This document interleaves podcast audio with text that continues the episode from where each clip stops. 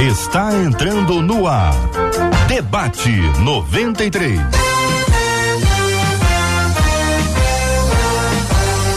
Realização 93 FM. Um oferecimento Pleno News. Notícias de verdade. Apresentação J.R. Vargas. Alô, meu irmão. Alô, minha irmã. Aqui fala J.R. Vargas, estamos de volta, minha gente. Começando aqui mais uma super edição do nosso Debate 93 de hoje, nessa quarta-feira, dia 1 de março de 2023. Parabéns, Rio de Janeiro, que maravilha! Essa cidade maravilhosa completa hoje mais um ano de vida. Eu quero perguntar a você, o que, que você mais gosta no Rio? Você mais gosta no Rio? Pode falar de lugar, pode falar de pessoa, pode falar de algum espaço físico especialmente. Conta aí, o que, que você mais gosta no Rio? Quero ver a sua participação com a gente hoje aqui no nosso WhatsApp da 93 FM, que é o 2196-803-8319 e também no nosso Instagram. Corre lá no nosso Instagram. Hoje a gente vai estar tá dando um prêmio especial para você que está acompanhando a gente aqui na 93 FM. O prêmio de hoje, Brasil, corte de cabelo, corte de barba da barbearia Dom Hélio. Barbearia Dom Hélio, corte de cabelo ou corte de barba você participa com a gente, marca uma pessoa legal e conta. Conta lá no Instagram, conta aqui no WhatsApp da 93. A gente vai contar para você o que tá todo mundo falando. O que você mais gosta no Rio? O que que você mais gosta aqui no Rio de Janeiro? Conta pra gente, Brasil. O pastor Marcos Góes está com a gente no debate 93 de hoje. Meu querido pastor Marcos Góes tá lá no alto, Teresópolis, vendo o Rio de cima. Bom dia, meu amigo. Bem-vindo, meu querido J.R. Vargas. Bom dia, ouvintes da 93 e toda essa equipe maravilhosa que faz o debate, que faz acontecer. Um beijo no coração. Estamos felizes por poder participar e vai ser uma bênção em nome de Jesus. Amém, meu querido. Muito obrigado, meu irmão. Pastora Raquel Prado, bom dia, bem-vinda. Bom dia, JR. Bom dia, equipe 93, meus amigos debatedores e todos os ouvintes. Estamos aí para mais um debate para a glória de Deus. Pastor Hugo Leonardo também está conosco no debate 93 de hoje. Bom dia, Pastor Hugo. Bom dia, JR. Bom dia a toda a equipe da 93, ouvintes, debatedores. Creio que será uma bênção. Em nome de Jesus. Amém, meu irmão. Pastor Alessandro Cassiano, seja bem-vindo ao debate 93 de hoje, pastor. Bom dia, pastor J.R. Vargas. Bom dia a todos que estão aqui presentes, debatedores. Creio que nós vamos construir um bom conhecimento hoje através desse debate. Benção puríssima. Obrigado, pastorzão. Marcela Bastos, bom dia. Bom dia, J.R. Vargas, nossos amados debatedores, bom tê-los conosco, assim como é maravilhoso termos os nossos ouvintes com a gente no Facebook, lá da 93 FM, Rádio 93.3 FM. A Dayana chegou dizendo: Olha, bom dia a todos os debatedores. Eu sou a Dayana de Itaboraí Estou com saudades de aprender e estou de volta mais uma vez ao debate 93. No lugar certo, Dayana. Que bom que você está com a gente. Faz como a Dayana, vai para o Facebook, mas o YouTube também pode. Por lá a gente já tem Valéria Lima, Arthur Silva, Angélica Deinha, Kátia Silene, a Audiceia Camargo, todo mundo preparado, dizendo: ó, estou com os ouvidos abertos para aprender e a Larissa, pelo YouTube, já até respondeu o JL. Ela disse: hum. Eu gosto é das praias e de ouvir o debate 93. Que coisa boa, Larissa. Aí sim, Brasil. Aí sim. FM Gospel é o nosso canal. Segue a gente lá. Inclusive, já dá essa curtida. Esse vídeo se torna mais relevante. A gente é alcançado através da palavra de Deus. WhatsApp aberto 21 96803 8319. 21 96803 8319. O que é que você mais gosta no Rio de Janeiro? Conta pra gente aqui no Instagram da 93, conta aqui no canal do YouTube, no Facebook da 93, conta aqui no WhatsApp. Conexão total e absoluta. 93! 93! Agora, minha gente, uma de nossas queridas e amadas ouvintes diz o seguinte: a passagem de Marcos 11, 23 afirma que Através da fé é possível dizer ao monte que ele se mova e isso acontecerá. A pergunta boa, que é importante que vocês, por gentileza, respondam, se essa é uma questão literal. Estão falando de monte mesmo? montanha, monte, é isso? Ah, mas e se a vontade de Deus não for que o monte se mova? Do que adiantará a minha fé? Dessa forma, a melhor maneira de ter fé, pergunta ouvinte, a melhor maneira de, de se ter fé é procurar saber primeiro a vontade de Deus e só então crer? Afinal, a fé é capaz de mudar a vontade de Deus? Como ter uma vida de fé realmente eficaz? Quando a gente tem muitas perguntas assim, eu tento ajudar o ouvinte a acompanhar o passo a passo, fazendo uma pergunta de cada vez. Então, vou pedir a vocês que nos ajudem a inicialmente responder, por favor, é, é literal Marcos 11, 23, mover montanha, é literal? É esta a interpretação que deve ser feita ou estamos falando de um outro tipo de monte? Ah, pastora, pode começar? É, quando nós lemos o, o, texto do Evangelho de Marcos, Jesus está ensinando algo tremendo para os seus discípulos. E quando Jesus está falando ali é, sobre o monte, né, mover o monte, ele não está falando literal, ele está falando uma hipérbole no que, no que tange ao tocante ao acontecimento físico real. O que ele está ensinando para os discípulos e deixando de ensinamento para a gente não é o mover literal do monte, mas é que nós não precisamos, é que na fé não tem limite. A fé não tem limite em relação, é, a, é, nem, nem na oração. Mas não é um monte, porque quando você vai ler a palavra de Deus, você não vai ver em nenhum momento Jesus tentando transpor um monte e nem ensinando os seus discípulos a transpor o um monte. O que ele está ensinando é o seguinte: que a fé traz o divino para o humano. O que ele está ensinando é que a fé ela não é passiva, ela é ativa. Você pode se conectar através da oração e aquilo que para você aqui não tem condição, não tem solução, a fé te leva a viver isso. Uhum. O senhor concorda, pastor Marcos Góes? Eu concordo, concordo sim. Eu acho que é uma, é uma questão é, da força da fé. Eu acho que Jesus ele coloca como o fato de você crer e crer sem duvidar, coisas grandes irão acontecer. Então, é como Jesus sempre fazia, usava figuras para poder demonstrar aquilo que ele queria dizer. A linguagem ele facilitava, ele fazia uma força de expressão para poder pegar e ter a mente, o entendimento do povo em relação ao que ele queria dizer. Pastor Hugo, concorda? Concordo em parte uhum. com isso que foi dito, porque a fé ela é uma expressão muito abrangente. E o que é que acontece? De fato, como a pastora Raquel disse, Jesus usa essa hipérbole, esse exagero intencional, mas nós devemos olhar para o contexto e entender que essa utilização, essa expressão é, de mover o monte vem a partir de uma observação de Pedro acerca de uma figueira que se secou desde a raiz até na sua totalidade. Então Jesus parte do literal e aí acaba usando esse exagero intencional, que é essa hipérbole, com a finalidade de reforçar essa lição de crer no seu coração. Uhum. Então a fé nesse caso aqui é uma tem essa relação de mão dupla.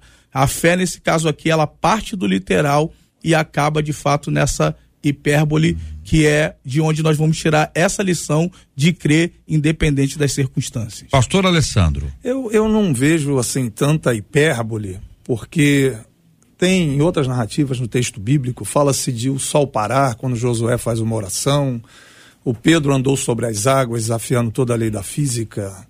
Então, o que eu vejo nesse texto é Jesus desafiando os discípulos a não duvidarem acerca de nada, acerca de quaisquer outras coisas.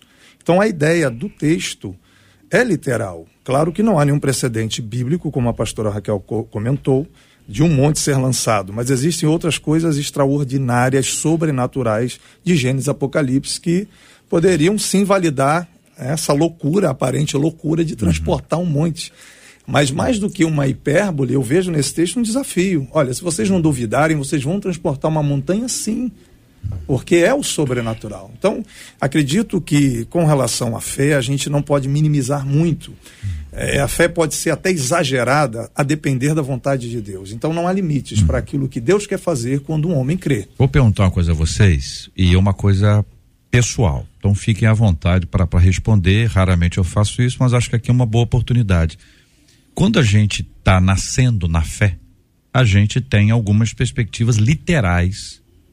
E a gente de vez em quando deveria até retornar lá, porque a gente acaba deixando aquela coisa prática e simples que é a nossa fé. Vocês já oraram para que um monte mudasse de lugar?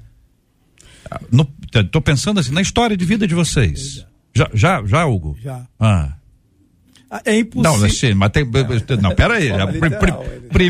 primeiro é o já, né? Já, então. Já, já orei para morto ressuscitar. Aham. Já orei uhum. uma série de coisas. É o que eu disse. Começa uhum. a partir do literal uhum. e ao longo da, do ensinamento do discipulado de Cristo, ele vai aplicar isso para que não haja limite. Ele usa de fato de um exagero intencional, é, é apontando para que não haja limite em termos de crer, de mas, orar. Mas olha só que coisa interessante. O senhor orou para a montanha, para o monte se mover, o monte não se moveu ou, ou foi?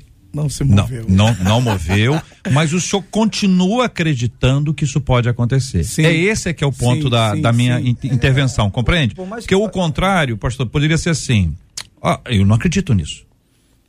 Mas quando você tem fé e amadurece na fé, parece que dá uma equilibrada, se diz, ó, não é para isso, mas eu não duvido que Deus possa. Sim. É, é assim isso, que pastor? eu vejo. Por uhum. mais utópico que seja, a gente uhum. não pode limitar o texto com a afirmativa de Cristo. Uhum. Tudo bem, eu vou pegar uma montanha e transportar, não existe precedente na história sobre isso. Uhum. Mas como o pastor colocou, os mortos ressuscitam, uhum. coisas extraordinárias, extra-natural acontecem. Então, uhum.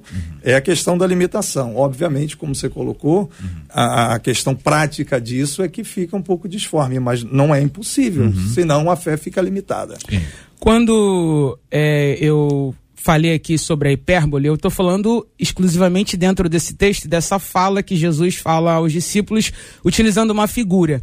Mas com certeza, quando ele aplica isso, ele está falando realmente do poder da fé. Está dizendo, olha, é, não existe montanha que não possa ser removida. E aplicando isso hoje, aplicando isso na prática, qual é a montanha que está na sua vida hoje? Se você orar, se você se relacionar, você, com certeza, se você orar, Deus é poderoso, porque Lucas 1,37 diz que para Deus nada é impossível. No que tange ao literal, um exemplo, eu, eu vivo uma vida de fé. Né? Eu não tenho problema nenhum em, em, com, em dirigir com chuva, é, com trânsito, mas tem uma coisa que eu tenho pavor. Eu tenho pavor é de neblina. Isso me deixa des desestabilizada. Uhum. E quantas vezes eu peguei serras, é, é, é, é, é chovendo muito, e, e a neblina estava lá no caminho, e eu orando, pedindo a Deus, e eu vi com os meus olhos físicos o sopro de Deus abrindo o caminho para eu passar. Não é eu passando por entre a neblina, é Deus limpando o céu. Uhum. E várias vezes eu já contei esse testemunho. Agora, quando eu falei e, e repito na questão do monte, o monte nesse texto, é, é, é, literal, não é literal, é uma, assim eu creio, né? É uma hipérbole, um exagero na figura do que tange aquilo que é físico, remover um monte. Uhum. Pastor Marcos Góes, querido. Eu entendo que a fé, ela, ela deve ser exercida sim mas também entendo o seguinte, que a fé ela é sempre sujeita à vontade de Deus. Há uma, um pensamento, há um pensamento de que a fé é uma, é uma força, há uma força mental, um condicionamento mental. As pessoas, muitas pessoas pensam dessa forma, que você pensa, você imagina, você projeta aquilo que você quer, pedindo a Deus, Deus assina aí baixo e vai acontecer. Eu entendo que a fé, ela é sempre sujeita a Deus.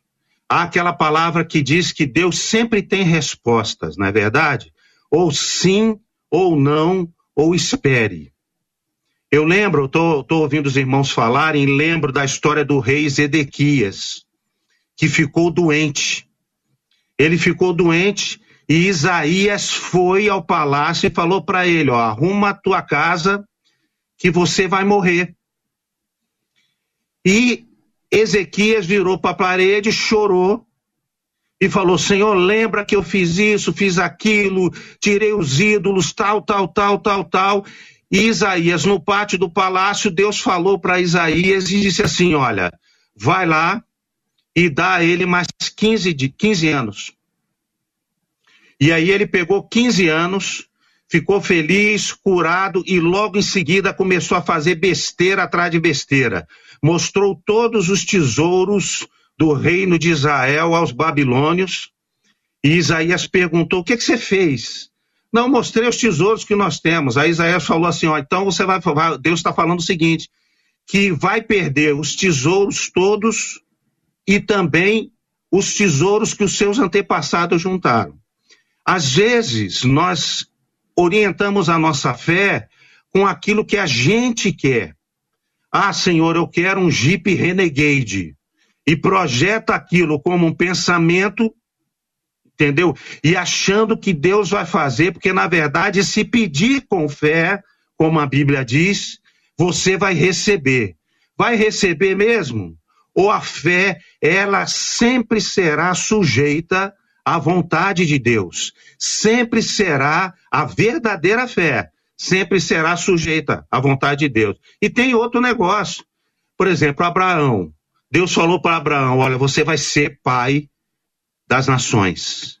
Muito bem. Aí chegou Sara e falou assim: está demorando demais. Vou te dar a minha escrava egípcia, Agar, e você vai ter um filho com ela.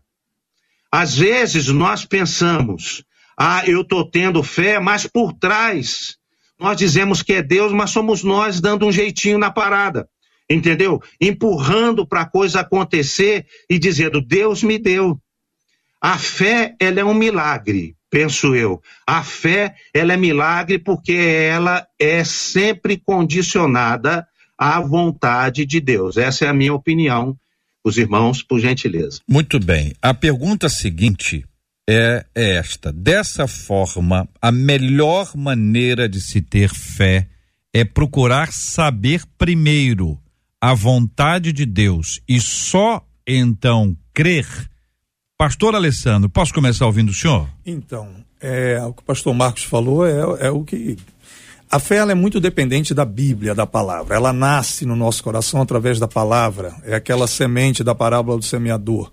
Então, e é um dom de Deus. Então, a gente passa a ter fé em Deus, confiança em Deus, porque o próprio Deus planta isso em nosso coração. E essa semente, ela vai ser nutrida também com a palavra. Então, não tem como fugir do texto. E, e, e, a fé, ela é exatamente o relacionamento com a palavra, com a Bíblia. Quanto mais a palavra você ouvir, quanto mais da palavra você se nutrir, mais musculosa, mais, mais forte essa fé irá acontecer por uhum. conta de ser um relacionamento, relacionamento. Eu, eu procuro trocar muito lá na igreja a palavra fé pela palavra confiança. Porque aqui na América Latina, no Brasil, a gente tem a ideia de fé um pensamento positivo. E fé não é isso. Fé é você botar fé em alguém, é você confiar em alguém.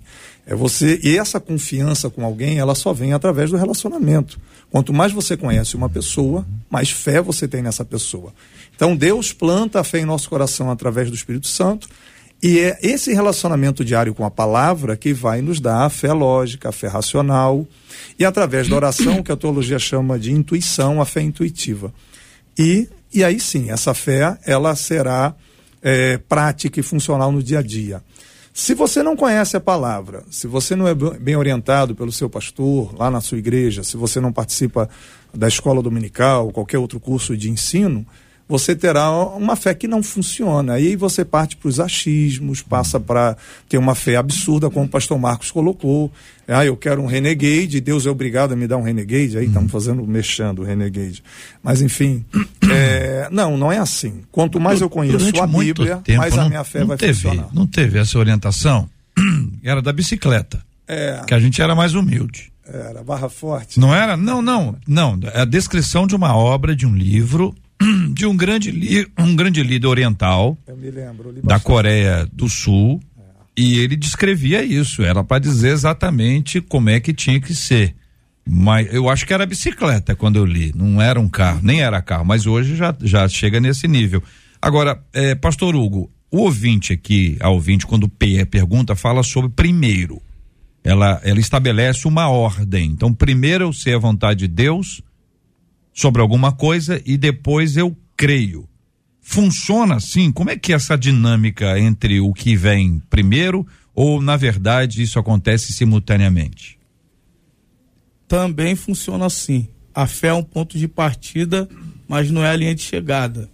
Como o pastor bem disse aqui, ela, ela envolve essa relação com Deus nós vamos observar biblicamente essa dualidade, como eu disse aqui inicialmente, é, do literal para a hipérbole, o exemplo exagerado, ora é uma coisa para te impulsionar, ora é uma coisa palpável.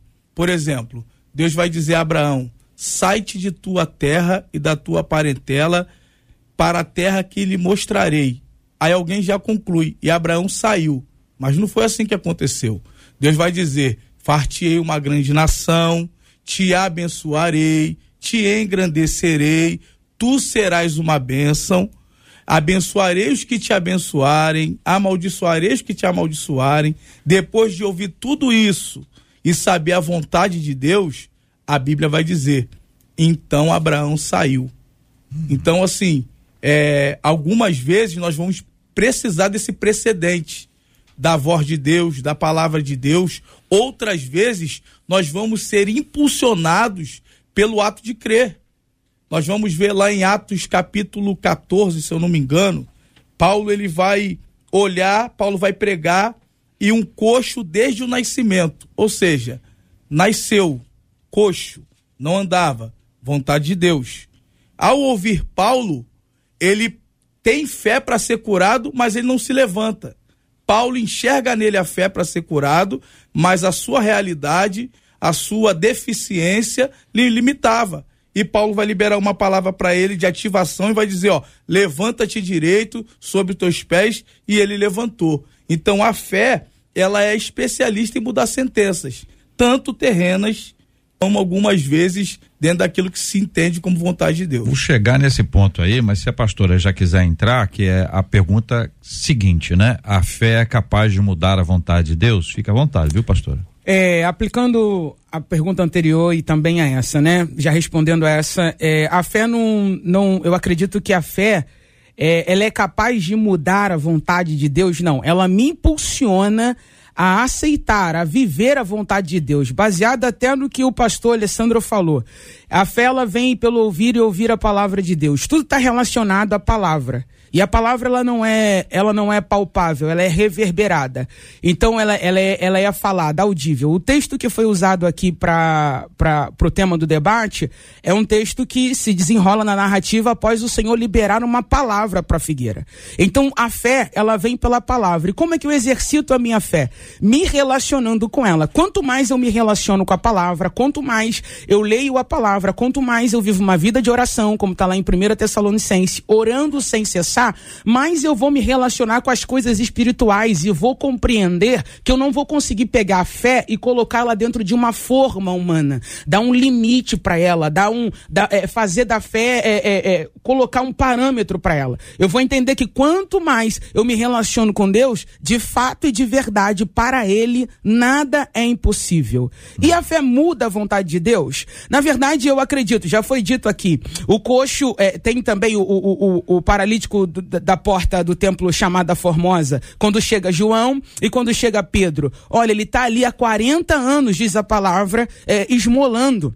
Esmolando. Era vontade de Deus que ele nascesse dessa forma. É a vontade de Deus. Só que a vontade de Deus também estava ali na presciência de que Pedro e João chegaria ali naquele, naquele momento e liberaria para ele o quê? A palavra. Ele não tinha nada que era material. Ele não tinha o ouro e não tinha prata, mas ele tinha a palavra. Então, quando eu entendo que eu me movo pela palavra, que é pela palavra e a palavra de Deus, eu de fato acredito que todas as coisas me são lícitas. E quando eu me relaciono com a palavra, eu não vou é, é, é pedir aquilo que é egocêntrico. Eu vou entender, eu vou ter o discernimento da boa, perfeita e agradável vontade de Deus. Então, quando a gente ora e pede algo a Deus dentro dessa perspectiva que a irmã apresentou, o nosso pedido estará conforme a vontade de Deus. Se assim estiver, a nossa oração vai ser ouvida ou vai ser atendida, né? O nosso pedido vai ser atendido. Não é uma coisa que a gente consiga mudar a opinião de Deus sobre alguma coisa. Eu acredito que sim, uhum. o, o JR. Uhum. Muito bem. Pastor Alessandro, o senhor está de acordo? Completamente. Uhum. A vontade de Deus, ela, ela, ela está completamente colocada na sua palavra, e se a gente entende a palavra, a gente tem vontade. Agora, aquilo que o pastor Góes colocou, tem a questão do tempo também. Uhum. Mesmo que você peça algo de acordo com a palavra, com o que está no texto, Deus tem um tempo de amadurecimento. Às vezes você está super dentro da Bíblia naquilo que você está pleiteando diante do Senhor, mas não é o tempo ainda de amadurecimento para receber. Uhum. Então Deus vai te responder um espera. Eu, ou às vezes dentro da vontade de Deus você não tá, não é para você aquilo. Então Deus vai te dar um não. Então, de um lado, a gente tem um monte de achismos por falta de conhecimento do texto, do estudo profundo da palavra, e do outro lado, a falta de entendimento do tempo de Deus naquilo que ele vai responder para a gente. A gente tem que entender bem isso. Nesse caso, a gente que hoje vive com pressa, hum. tudo é para ontem. Vai ficar mais difícil ainda para a gente entender isso, pastor? Ah, eu, eu entendo que aí está a grande frustração da igreja evangélica no Brasil hoje dentro dessa perspectiva de correria, né, de tudo super automático. E Deus não vai forçar o tempo dele por nossa causa. Uhum. Até dentro do texto que o pastor Góes colocou, de segundo Reis 20, lá do, do rei Ezequias, ele até meio que convenceu Deus, né, com seu choro, com seu quebrantamento, dentro daquilo que o próprio Davi expõe, que coração quebrantado e contrito. Então tem muito a ver do relacionamento que Ezequias tinha com Deus. E Deus acabou atendendo, a gente esbarra naquela questão da vontade permissiva e da vontade diretiva. Deus permitiu. Só que o que o pastor Góes colocou, ele acabou mostrando os tesouros de Israel para o inimigo e acabou gerando Manassés. Deus até voltou atrás na sentença de morte. A, fé é relacionamento, o coração de Deus se quebrantou com relação a Ezequias, mas o resultado foi pavoroso, né? Era melhor até ter morrido. É, até dentro desse texto que eu estava lembrando aqui, não lembrava quem tinha comentado, o pastor Góes trouxe um texto bem interessante, que é esse de Ezequias. E quando a gente lê, parece que Ezequias convenceu Deus a mudar a ideia, mas na verdade, eu acredito, creio muito nisso, né? Que, quem sabe, essa não era a vontade de Deus liberar uma palavra para o profeta de que ele estava prestes a morrer, para fazer com que ele parasse de olhar para de repente aonde o olhar dele havia se desviado para ele olhar para a parede e fazer uma oração ao Deus vivo e, e, e, e, voltar a se relacionar com Deus. Eu acredito com essa colocação que eu estou pondo aqui que existem situações que Deus permite é, vir para as nossas vidas para estartar algo que trai em nós, para estartar algo dentro de nós e nos levar a, a, uma conduta que ele deseja, nos concedendo assim a sua misericórdia e oportunidade. Então, neste caso, no lugar de Deus mudou de opinião porque Ezequias orou, na verdade, Deus fez Ezequias orar para se conformar com a vontade de, de Deus. Não. O que Deus queria é que ele se aproximasse dele. Eu acredito que eu, quando eu olho para esse texto, eu vejo uma, eu vejo, né, no caso, uma estratégia de Deus em trazer Ezequias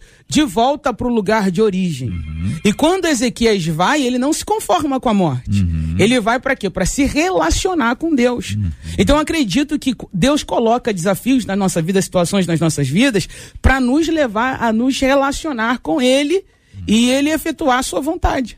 Muito bem. Então estamos diante desse texto que você conhece muito bem, querido ouvinte, é o texto de, do, do rei Ezequias. A gente vai voltar a tratar sobre esse assunto. Você pode opinar aqui no debate de hoje se você acha, na sua opinião, a fé é capaz de mudar a vontade de, de Deus. E como você também já sabe, tudo que tem a ver com a Bíblia tem que ter uma fundamentação bíblica. Então, a gente precisa que cada um de nós eh, possa sempre pensar a partir do texto bíblico porque senão a gente fica nesses achismos todos, são perigosos demais, porque eu, eu posso achar hoje uma coisa, mas eu tô achando outra. E aquilo que eu achei ontem, que eu tinha certeza que era, que, que era porque eu achei, eu já não achei mais, agora sou completamente contra aquilo. Então, todas, todas as nossas afirmações, elas devem ser fundamentadas nas sagradas escrituras, porque aí a gente vai longe. Marcela, e aí? O que que o povo de Deus está dizendo? Sobre a literalidade do texto, quando vocês começaram conversando, a Vera disse assim: ah, eu acredito que pela fé é possível que a gente remova montanhas, sim. Logo embaixo, a Dora Seara disse assim: ah, eu acredito que é literal, porque, veja, eu penso da seguinte maneira, diz ela: se Deus criou a natureza e a gente tiver fé para que uma questão natural mude, Eu creio piamente que Deus pode sim mudar ou derrubar montes em favor do seu povo. Logo abaixo, a Bernadette disse assim: Bom, gente, vale lembrar que uma muralha, e ela destacou, literalmente caiu através da fé. No WhatsApp, uma das nossas ouvintes disse assim: Eu acredito que a fé e a oração podem mudar uma situação, sim. Vejo isso no exemplo de Ezequias. Agora, diz ela, acredito que Deus pode mudar a sentença, a situação. Mas se ele não quiser, ah, não vai rolar mesmo, disse ela. Se a nossa vontade não for atendida, creio que a nossa fé não foi em vão, porque para agradar a Deus é preciso ter fé. Se desistirmos de ter fé, estaremos desagradando a Deus. O que precisamos é confiar na vontade de Deus sempre, diz a Gabriele. Obrigado, Marcela. Eu pergunto a vocês, queridos debatedores, o seguinte, Pastor Hugo, é, existe uma diferença entre Deus fará e Deus pode. Tem um mundo de, de coisas que a gente não, sabe. Se é a hora, como disse o pastor, o propósito de Deus se esse, se esse, isso que eu estou buscando é para minha vida, ou se é para minha vida agora, mas duvidar que Deus possa, aí a gente entra numa outra esfera. Estou perguntando para o senhor exatamente porque o senhor já orou pela montanha. Sim. Aí o senhor está dizendo, senhor, eu acho que não vai, mas que Deus pode, pode. E é, uma, é um outro olhar sobre aquilo que Deus pode. Tem a ver com o que a gente conhece sobre Deus. É isso? É, o texto inicial, Jesus vai continuar ensinando: se crer no seu coração, o que for pedido se realizará. Uhum. A fé é o ponto cego da razão. Para o ouvinte que está agora aí, independente do lugar que esteja, não tem como sistematizar a fé. Ah, quando tiver uma intimidade maior. Ah, quando o tempo chegar. Ah, quando. Não tem como sistematizar. Ah, é um desejo pessoal ou é a vontade de Deus? Não há como importa que a fé seja exercida para um desejo pessoal ou pela vontade de Deus. Se alguém deixa de crer que ele fará, já já se já não já perdeu o efeito, a eficácia. Hebreus 11:6. Sem fé é impossível agradar a Deus, uhum. porque é necessário que aquele que se aproxima dele creia que existe e que é recompensador, ou seja, irá agir há essa dualidade no texto, do literal uhum. e de uma expressão que gere é, fé para orar, que não, que não imponha limites. Tiago 5,17, é lindo isso aqui. Elias, um homem sujeito às mesmas paixões que nós, orou e pediu que não chovesse. Por três anos e meio não choveu. Aí Tiago vai dizendo 18: e orou outra vez, e o céu deu chuva e a terra produziu seu fruto. Ou seja, Elias fez com que quebrou, quebrou a natureza, a lógica natural das estações, através de uma oração naquela região. E aí a gente precisa conhecer o texto bíblico, o contexto, como bem disse o pastor Alessandro Cassiano. Olha o que Tiago vai continuar dizendo. Irmãos, se algum de vós se tem se desviado da fé, se tem se desviado da verdade e alguém lhe converter, ou seja, desvio da verdade, apostasia, negou a fé, saiba que aquele que fizer converter do erro o seu caminho pecador, salvará uma morte da alma e cobrirá multidão de pecados serão perdoados. O que que Tiago está dizendo? Olha, Elias fez uma oração que mudou uma realidade local, mudou uma situação e estabeleceu através da fé, estabeleceu através da fé sentenças de Deus. E aí depois ele vai colocar isso a respeito do coração humano. Ele muda uma situação aparentemente, uma ordem natural das coisas, e depois Tiago vai dizer para nós que o coração humano, algumas vezes depois que se desviou, é possível sofrer uma, uma mudança, uma intervenção, uma mudança humana por intermédio da fé. Alguém se desviou, apostatou e através de uma palavra de fé, voltando voltando, é salva da morte e multidão de pecados são cobertos. Para concluir aqui, então, vem do literal e aponta para algo. Não tem como sistematizar a fé. Alguém está agora novo na fé, começou a crer a partir do debate e decidiu orar. Eu termino com o testemunho de um amigo, o pastor Guilherme Salviano. Ele foi num culto com seu tio e ouviu o pastor falou: "O que você pedir, Deus vai fazer, crendo recebereis". E ele falou: Eu quero que meu tio pague para mim uma pipoca do pipoqueiro que está na porta da igreja e coloque o troco no meu bolso. Uhum. E diz o pastor Guilherme Salviano, lhe passo o contato depois. Diz o pastor Guilherme. Contar depois. diz o pastor Guilherme que ao sair do culto, Igreja Batista do Tauá, seu tio compra uma pipoca agridoce e coloca o troco no seu bolso. Então, se a gente tentar sistematizar a fé, alguém vai ficar de fora. Se a gente tentar colocar padrões, níveis, etc., é claro, eu, eu reforço aqui, faço coro com os debatedores. É necessário conhecer Bíblia, uhum. é necessário uma intimidade com Deus, mas algumas vezes, de fato, não dá tempo. E seria até uma utopia afirmar que muitas vezes nós não esperamos a vontade de Deus e oramos pedindo, sim, a nossa vontade humana para que Deus realize o nosso desejo. Concordam, senhores? Concorda, menina da, da mesa? Concordo. No sentido, é como eu disse, a fé você não pode colocar, botar ela dentro de uma forma. Mas eu acredito, sigo crendo no que diz a palavra, que a vontade de Deus ela é soberana. Então, em tudo, a vontade de Deus vai prevalecer.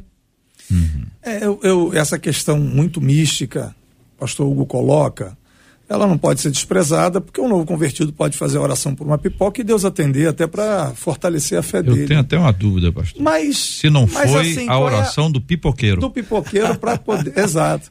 Só que assim, é, essa questão mágica da fé, se a gente tirar ela do texto, a gente cai num misticismo absurdo. A gente tem que saber a vontade de Deus através da palavra, através do texto. A palavra, é, a fé no hebraico é a palavra emuná, que significa firmeza, fidelidade e estabilidade. Agora, firmeza, fidelidade, estabilidade em quê? Como o pastor Vargas colocou, no texto. A gente precisa muito no Brasil de, de, de estar mais ligado ao texto, para não cair nos achismos e no sincretismo religioso. Porque nós temos no nosso sangue, na nossa. É, é comum à sociedade brasileira acreditar em tudo. Ah, eu, eu passei por uma árvore e eu conversei com a árvore, a árvore me respondeu. Então não é, não é isso é entender a vontade de Deus, se relacionar com a vontade de Deus. Então eu acho assim, muito simples, tentar, o que eu vou dizer é prático, mas super simples. A fé é o produto do relacionamento diário com Deus. Para Josué fazer o sol parar, para ele, é para ele foi algo super normal, para nós é algo absurdo, mas no nível de relacionamento que ele tinha com Deus naquela época, para ele fazer o sol parar foi algo normal.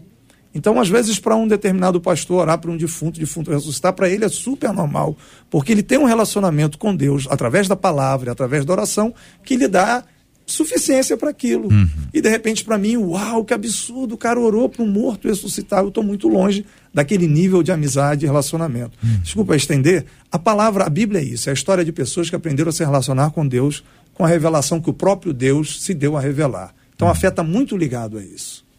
Pastor Marcos Góes, querido. Eu vou contar uma experiência daqui de casa. Valéria teve câncer e câncer no seio.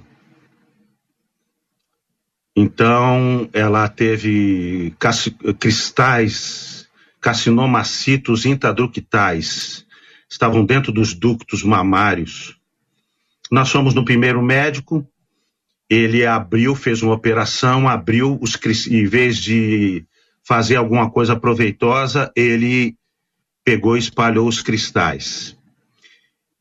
Nós vivemos uma trajetória de mais ou menos cinco anos no primeiro seio e, nos, e três anos no segundo. E nós orávamos pedindo a Deus que ele intervisse nessa situação.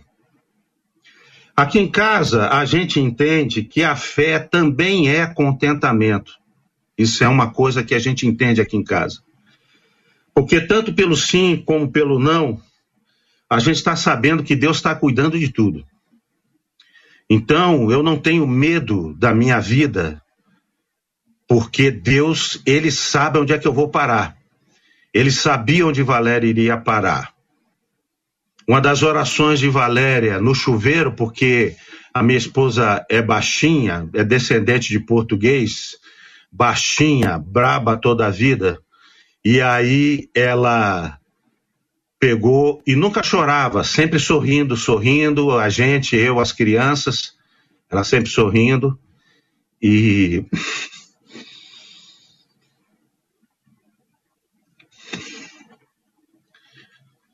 E, e ela uma vez no chuveiro começou a chorar. E aí deitou na cama e falou comigo. Disse assim: Filho, hoje eu orei e chorei.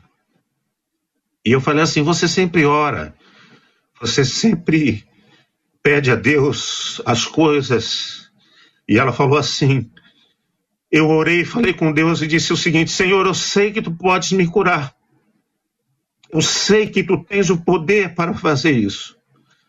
Mas mesmo que isso não aconteça, tu nunca vai deixar de ser o Deus na minha vida. Então, contentamento, irmãos, é isso, fé é isso. É você ter uma intimidade com Deus, sabendo que Ele, se Ele quiser matar você, Ele vai matar, vai, vai fazer você morrer. Mas ele, se Ele quiser fazer você viver, você vai viver. Então, eu fico muito preocupado, porque as pessoas às vezes usam a fé e pastores usam fé como instrumento de barganha. Ficam fazendo isso nos púlpitos. E não é isso que Jesus ensinou, não é isso que está na palavra de Deus.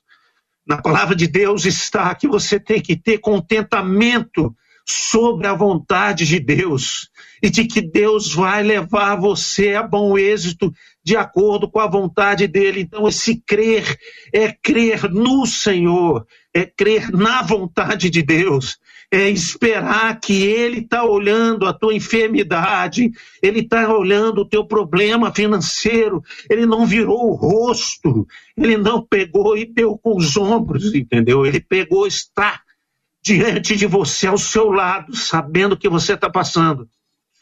Então a gente tem que entender isso. Não são os pastores dizerem que você que vai ter fé, que vai acontecer isso, que você vai ganhar dinheiro. Irmãos, eu vou em várias igrejas e já ouvi pastores falarem que para eles serem exemplo de fé, eles têm que ter um carro bom, eles têm que se, se vestir bem, eles têm que ter uma casa. Eu já ouvi isso, irmãos. Eu já ouvi. Isso não é mentira. Então, que fé é essa que a Bíblia ensina? Que contentamento é esse que a gente tem na esperança de que Deus vai fazer, de que as coisas vão acontecer no momento certo? E Deus diz não muitas vezes. Amigos meus morreram na pandemia e eu orei para que eles fossem curados, mas eles morreram porque Deus disse não. Pessoas viveram porque Deus disse sim. A minha esposa viveu porque Deus disse sim. E às vezes Deus diz: espere. E você tem que esperar. Porque, como o pastor Alessandro falou, não é o momento, não é a hora. Você vai receber aquilo naquela hora, você vai estragar tudo. Você vai fazer como Zedequias, você vai receber aquilo e vai estragar a bênção que Deus te deu. Desculpe.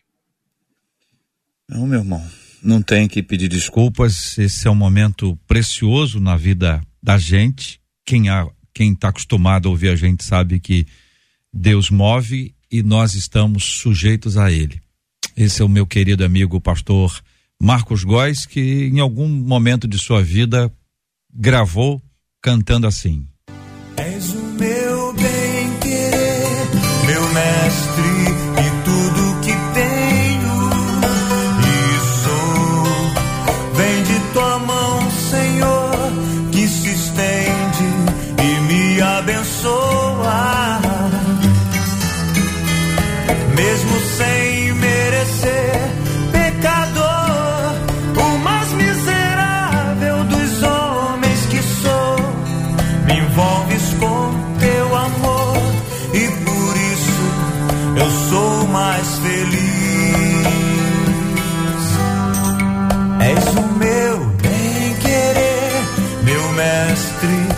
tudo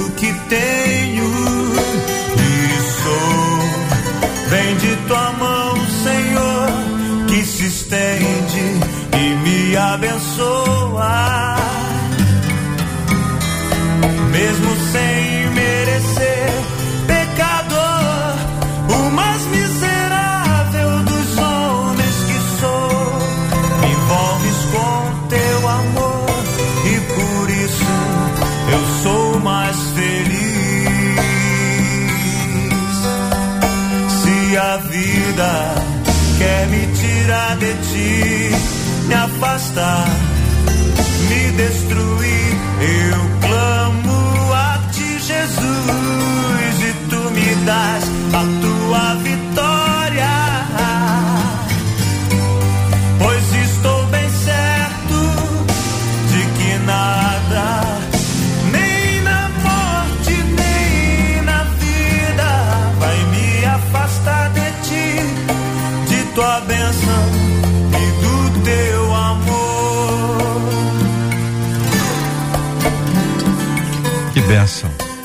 Receber a palavra no testemunho vivo do querido Marcos Góes, poder tocar aqui uma de suas canções preciosas que tem abençoado a vida de tanta gente ao longo do tempo. Essa figura querida e amada do coração de todos nós. Amigos, estamos todos juntos aqui, tá bom? Estamos todos juntos aqui. Obrigado pela sua palavra, pelo seu testemunho. Que o Senhor continue fortalecendo a sua vida e a sua casa na doce e maravilhosa graça do nosso Deus e Pai. Como é bom estarmos juntos, irmãos e irmãs, não é, pastores? Não é, pastor Hugo? A bênção da gente poder abrir o coração, conversar sobre teologia, apresentar os textos bíblicos e ver que a teologia ela não está só na sala de aula e tão pouco somente no púlpito, ela corre para casa, né? Ela chega na nossa casa, né, pastora Raquel? Chega lá na nossa sala. Chega e como chega. É, como é bom a gente poder colocar isso na prática, né, pastor? É verdade. Eu quero dizer ao pastor Marcos Góes que eu me sinto muito honrado de estar com o senhor né, nessa manhã. Muito feliz mesmo. Cresci ouvindo suas músicas, é um prazer inenarrável estar aqui ouvindo esse seu testemunho, viu, pastor? Muito obrigado pela, pelo seu testemunho. Esse menino é uma benção. É novo ele, novo, novo. Marcos Góes, a bênção de Deus que é. Muito obrigado a você, queridos. Muito obrigado a você, amado ouvinte, ligado conosco no debate 93 de hoje. Muito obrigado pelo carinho lindo da sua audiência, pela sua participação com a gente aqui no debate de hoje. Marcela, e aí, o que, que os nossos ouvintes estão falando? É, vou resumir aqui. O que mais está chegando é obrigada. Eu precisava ouvir as palavras como essas nesse dia de hoje, ouvir sobre fé e, sobretudo, ouvir sobre fé na prática. Muitos dos nossos ouvintes dizendo: estou em lágrimas, gente pedindo oração, mas eu também vou destacar a frase oração da Helena Duarte, enquanto o pastor Marcos Góes contava o testemunho. Ela disse assim: Senhor, que o Senhor faça de nós filhos maduros para te honrar em todo o tempo. Amém, que assim seja. E sobre o Rio, como é que está aí a participação, como é que estão aí os nossos ouvintes, o que, que eles estão falando sobre o Rio de Janeiro? Ah, vamos lá, olha, a Jerusa hum. disse, eu gosto são das opções de lazer, e aí João Carlos, e seguindo João Carlos, muita gente dizendo que o que gosta muito do Rio são as praias. Agora, também tem gente dizendo que gosta do calor humano do carioca, que recebe muito bem, tem um aqui até que diz, recebe muito bem a todo mundo, não importa quem. Isso é algo que só tem no Rio de Janeiro. E vou fazer um destaque aqui. Hum. A Nadir Godinho disse: Eu gosto é das mensagens e dos debates da 93 FM. E o Felipe Pereira disse assim: que eu mais gosto do Rio de Janeiro é a Rádio 93 FM.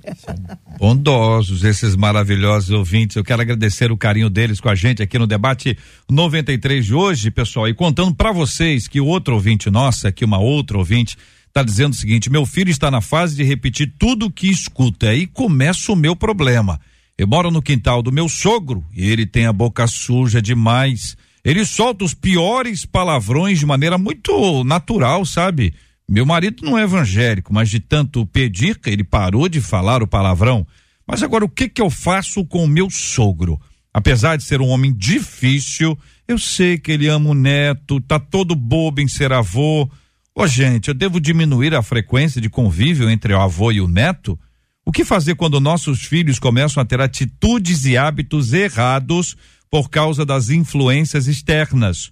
Como moldar o caráter de nossos filhos diante de uma sociedade cada vez mais degradada? Qual a sua opinião sobre esse assunto? É o que eu pergunto a você e a gente conversa amanhã. Esses e outros assuntos, minha gente, estarão com a gente aqui amanhã, se Deus quiser, a partir das 11 horas da manhã, em mais uma super edição do nosso debate 93. Eu quero agradecer o carinho dos nossos amados debatedores. Vou perguntar de uma vez se na casa do pastor Marcos Góes tem um violão. Se tiver, traga-o por gentileza. Muito obrigado, querida pastora Raquel Prado. Deus abençoe a senhora. Obrigado, J.R. Vargas, amigos ouvintes, debatedores. Que Deus abençoe em nome de Jesus. Muito obrigado, pastor Hugo Leonardo. Forte abraço, querido. Deus abençoe J.R. Vargas, debatedores, ouvintes. Um abraço para minha esposa Maísa e toda a minha família. Pastor Alessandro Cassiano, Deus abençoe o senhor, pastor. Muito obrigado. Obrigado, pastor J.R. Vargas, toda a equipe da 93. Um prazer estar aqui com vocês. Um abração para nossa igreja lá em Jacarepaguá, Rio das Pedras. Pastor Marcos Góes, querido, muito obrigado, meu irmão. Obrigado sempre, J.R. Vargas, reverendo, abençoado, pastores também, obrigado pelo carinho, por estarmos juntos nesse dia e a todos os ouvintes que sejam abençoados, abençoados com aquilo que podemos compartilhar nesta manhã, nesse debate, viu? Amém, Deus abençoe muito a todos vocês. Temos violão? Tá aqui. Tá aí, então tá bom. Então pera um pouquinho. Marcela Bastos, muito obrigado, Marcela. Vou encerrar dizendo que são várias as mensagens que não param de chegar na linha de que hoje foram respondidas muitas dúvidas e muitos dos nossos ouvintes ouviram a voz de Deus através dos nossos debatedores. Gente, é isso que a gente busca todo dia aqui. Tem sido alvo das orações de muitas pessoas que intercedem por esse ministério e todo dia a gente ora pelo debate do outro dia. Isso eu aprendi aqui com uma de nossas debatedoras que, ao orar, mencionou o debate de amanhã. E eu gostei muito disso, e a partir de então nós adotamos essa prática. Então, na nossa oração, agora nós vamos orar também pelo nosso tema de amanhã, os debatedores que estarão aqui conosco amanhã. Nós vamos orar agora também pela cura dos enfermos, por consolo aos corações enlutados, e após a oração, nós vamos cantar juntos com Marcos Góes, louvando ao Senhor, e ao final roda aqui a bênção apostólica. Pastora Raquel, por gentileza, ore conosco. Senhor, te damos graças na manhã desse dia por o privilégio de meditarmos na Sua palavra. Queremos, ó Pai, te apresentar, ó Deus, esse trabalho, Senhor, debatedor que é esclarecedor e já te apresentar o tema de amanhã. Que todas as dúvidas sejam dissipadas e, como nós dissemos aqui, a tua vontade, Senhor, prevaleça e seja esclarecida. Oramos pelas famílias enlutadas, ó Pai, neste dia. Oramos pelos enfermos que precisam de um milagre. E oramos, ó Deus, para que o Senhor manifeste, Senhor, o seu poder. Te damos graças, ó Deus, porque sabemos que todas as coisas cooperam para o bem daqueles que amam a Deus. Oramos assim, ó Pai, porque cremos no seu poder, na autoridade que há no nome de Jesus. Amém. Amém e amém. Querido pastor Marcos Góes. És a nossa estrela da manhã. Cordeiro Santo que nos trouxe a paz. Em tuas mãos está todo vencer. Resposta a todo aquele que clama. A verdade é tua palavra que não pode mentir. Por isso estamos aqui.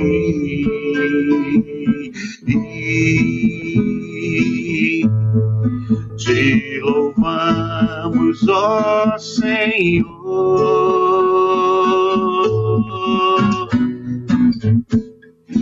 Pelo teu imenso amor